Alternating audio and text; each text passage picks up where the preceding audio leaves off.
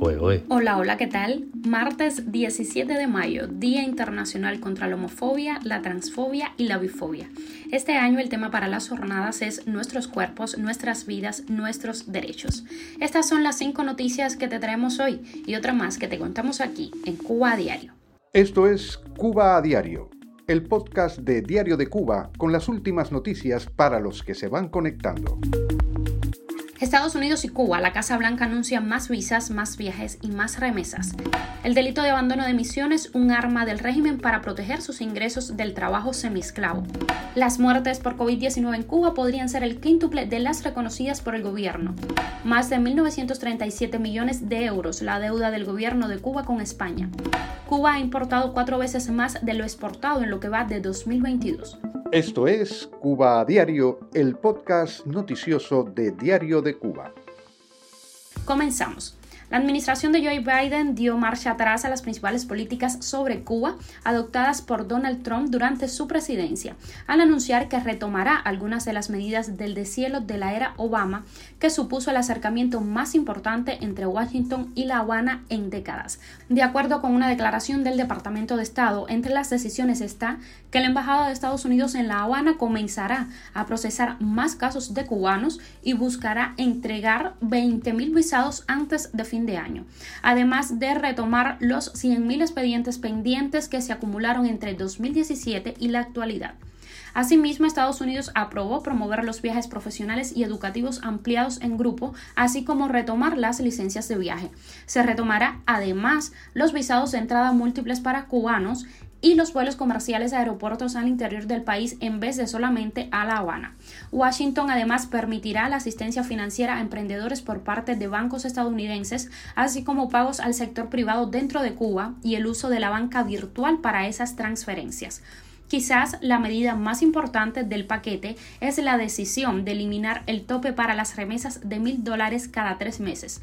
Esos envíos podrán hacerse en el futuro a través de cualquier institución bancaria excepto Fincimex, la financiera de los militares cubanos sancionada por Estados Unidos.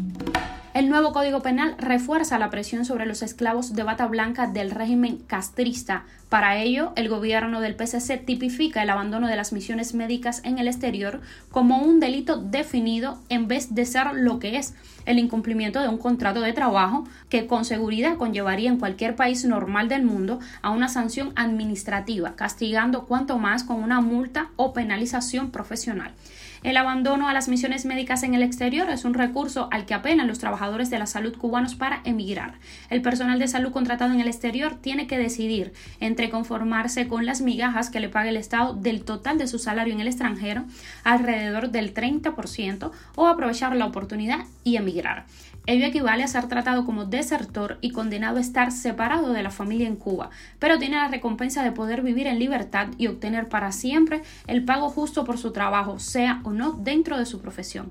Sin duda una decisión difícil entre pérdidas y ganancias muy igualadas a lo que no es justo que tengan que enfrentarse. El objetivo es la coacción y pone una vez más en evidencia que se trata de trabajo semiesclavo o esclavo.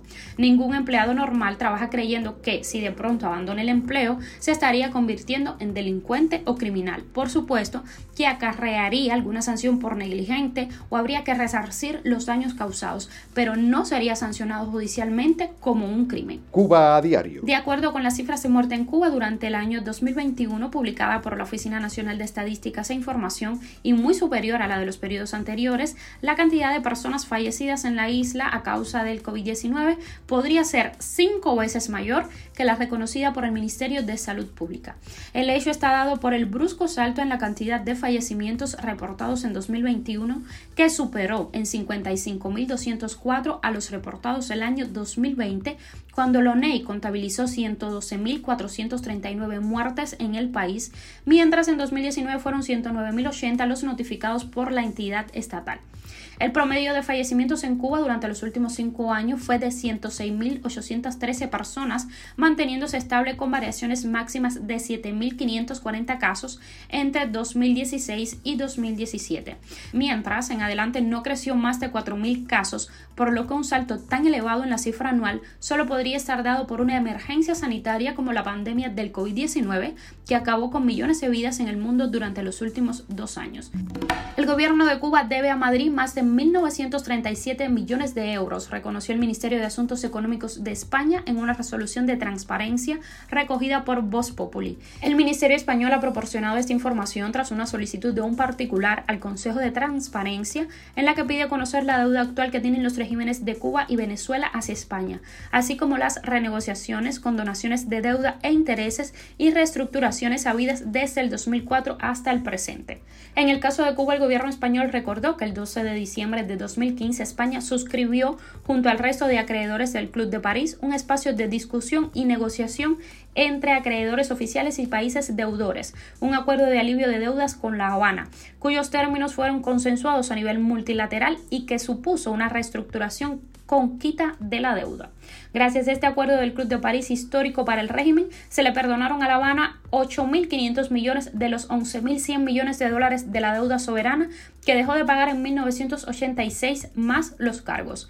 Este pacto supuso para España perder 1.709 millones de euros en conceptos de intereses. A pesar de estas condiciones, La Habana incumplió parcialmente sus obligaciones en 2019 y en 2020 se declaró incapaz de asumir la cuota en su totalidad, señaló el periódico español. Cuba a diario. El ministro de Economía cubano Alejandro Gil Fernández reconoció ante la Asamblea Nacional del Poder Popular que las reformas económicas no han tenido el impacto esperado por las autoridades cubanas, pues en lo que va de año han invertido cuatro veces más en importaciones que lo obtenido a través de las exportaciones, informó Gramma.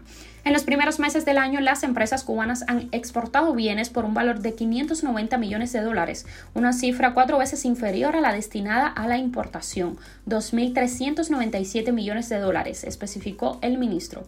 Mientras tanto, las empresas estatales siguen reportando escasos dividendos, pues hasta el momento 533 de ellas, lo que representa el 30% del total del país, no ha alcanzado ni el 50% de las ganancias planificadas para la fecha. Otras 411 empresas están reportando pérdidas actualmente, por lo que 314 de ellas han optado por pagar a los trabajadores sin regirse por la escala salarial del país, informó el ministro de Economía sin explicar qué significa eso para los trabajadores.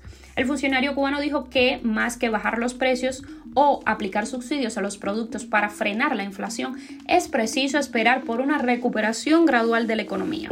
Noticia extra, potenciar un tipo concreto de células inmunitarias en el entorno de un tumor puede aumentar el número de cánceres que responden a la inmunoterapia, según la investigación que ha obtenido la primera beca doctora Baselga. El proyecto liderado por Ignacio Melero de la Clínica Universidad de Navarra y del Centro de Investigación Médica Aplicada propone una estrategia para estimular estas células en los tumores. Dotada con 300.000 euros para un periodo de dos años, la beca Dr. Baselga se convierte en una de las más cuantiosas dedicadas a la investigación del cáncer en España. Será otorgada anualmente por la Fundación Fero y tiene el objetivo de financiar proyectos liderados por investigadores consolidados con un gran potencial de mejorar la atención a los pacientes. Esto es Cuba a Diario, el podcast noticioso de Diario de Cuba. Y hasta aquí por hoy. Yo soy Nayare Menoyo y te agradezco por estar del otro lado. Estamos de lunes a viernes a las 7 de la mañana hora de Cuba, 1 de la tarde hora de España. Recuerda, nos puedes encontrar en Telegram, Spotify, Apple Podcast y Google Podcast. Hasta mañana.